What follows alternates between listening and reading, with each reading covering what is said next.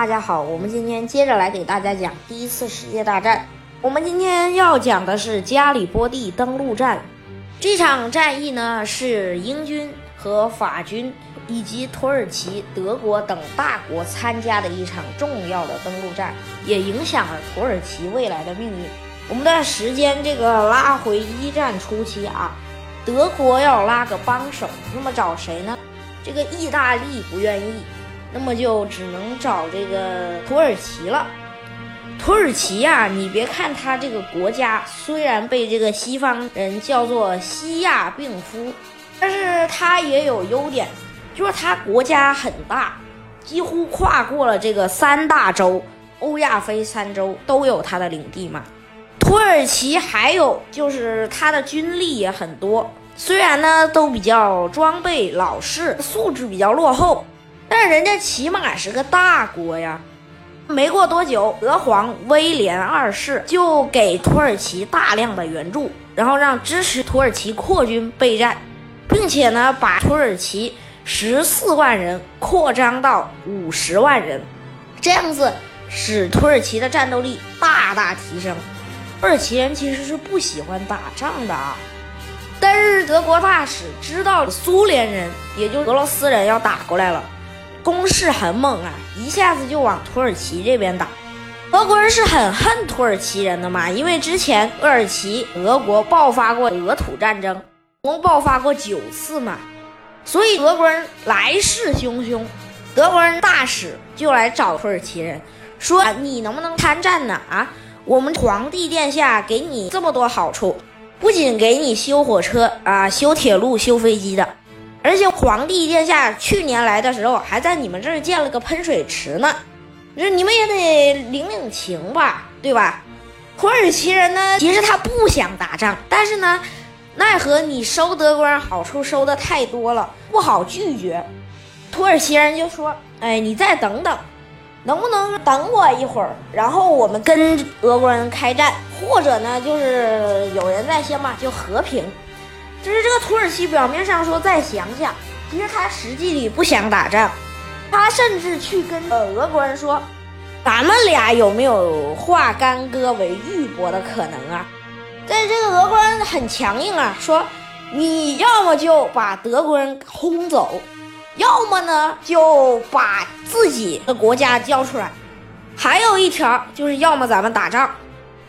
德国人一听见这个消息，十分生气啊，于是就派遣了两艘战舰，一艘是哥本号战列巡洋舰，另一艘呢布列斯雷号轻巡洋舰，两艘舰船呢沿着土耳其海峡南下，然后炮击克里米亚，还有塞瓦斯托波尔。这一下炮击啊，把俄国人彻底惹怒了。土耳其人，你为什么要让这个德国人通过海峡来炮击我，害我死这么多人？没想到这时候英国海军来了，把这两艘军舰呢给赶回了这个土耳其海峡。但是英国人不敢进去，因为这个里头有土耳其重兵，你要进去就会被这个岸防炮给猛轰。岸防炮对这个军舰呐是有这个巨大杀伤性的。英国人是领教过的，曾经在克里米亚战争中。法国人得知这个消息，也派来增兵，然后英国人和法国人大举出兵，集结了六十三艘战舰，横在土耳其海峡上，就是要逼这个土耳其投降吧。土耳其人已经实在没办法了，因为你收德国好处收的太多了，你没办法再跟别人了，而且德国人又给了他好处，就是什么呢？之前炮击回来的这哥本号战列巡洋舰。和布列斯雷号轻巡洋舰两艘舰船直接归了土耳其，舰上的德国水兵直接脱了制服，换上土耳其水兵的制服，这样子使土耳其的海军由零变成了二，而且这两艘船都是大船啊，土耳其的都是小雷小艇，英法舰队等不了那么多了，就开始炮击冲进去，可是没想到这土耳其的岸防炮是很不给力。英军没过多久就将岸防炮摧毁一大半，最后土耳其人没办法了，就说休战四天。结果就在这四天休战的时候，土耳其就派了一艘鱼雷艇，然后呢投下二十多颗水雷，然后就回去了。结果四天之后开战了，英法舰队继续向前猛冲，然后又炮击，结果没想到先后四艘前无畏舰中雷。哎，无畏舰舰体很大啊，但是大多都重伤，使这个英法联军不敢轻易靠近，只能离土耳其海峡有一段距离。这样子就为土耳其人争取到了时间。没过多久，亚历山大·黑格爵士就下来电报，让英国远征军立马开始战斗，不能再等了。然后这个法国人也同意了。紧接着，大量的士兵就下了战列舰，然后换成那种小艇。然后冲向土耳其人的那个领地里，准备开始呢往这个加里波第海湾里登陆，准备占领加里波第。但是加里波第那边也不是什么猫种，他的统帅呢是一个很牛的人凯莫尔。凯莫尔将军就是后来这个土耳其共和国的国父。凯莫尔当时还只是个上校啊，他手下有八千个土耳其士兵。还有一些小量的这些鱼雷艇啊什么的，还有就是岸防炮。凯莫尔充分利用地形设置路障，阻挡英法联军前进，然后又在后面设置大量的碉堡，暴击英法联军。这样子，英法联军进攻时付出了巨大的代价。土耳其一天的战果下来，英法联军就损失惨重啊。但是最后，英法联军还是凭借着人力优势。一个堡垒一个堡垒的攻，还是把这个土耳其的加里波利海湾给硬啃下来了。啃下加里波利海湾之后呢，英军就要求土耳其投降，但是这个土耳其就没办法了，也投降不了啊。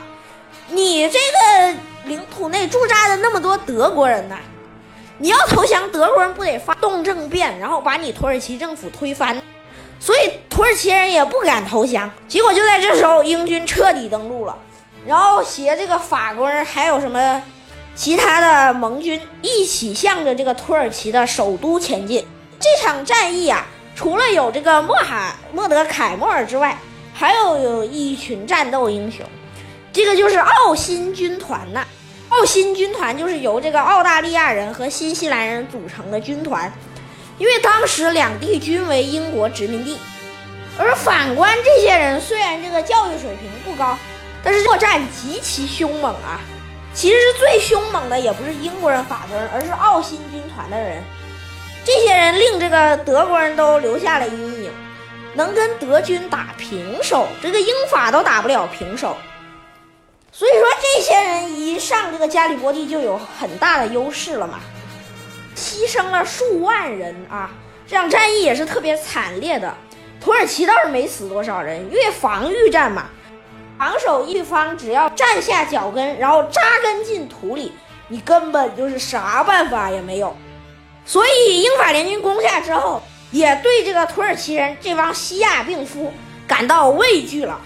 但是英国人的攻势并没有停止，反而呢却继续向前进攻。那么德军东亚舰队啊，咱们之前讲过。有一艘小型的这个轻巡洋舰“哥尼斯堡号”逃到了土耳其一带，那么它将在未来啊创下这个巨大的功劳。那么功劳会是什么呢？咱们到时候再聊。